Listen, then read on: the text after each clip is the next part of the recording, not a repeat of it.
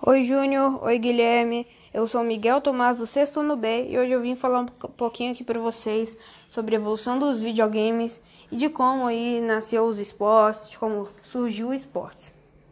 Então, para começar, o primeiro console foi o Magnavox Odyssey. Ele foi lançado em 1972. E nesse mesmo ano, até 1980, os jogos se popularizaram muito. E só agora na nona geração teremos lançamentos de consoles muito conhecidos como o Xbox Series X e o PS5.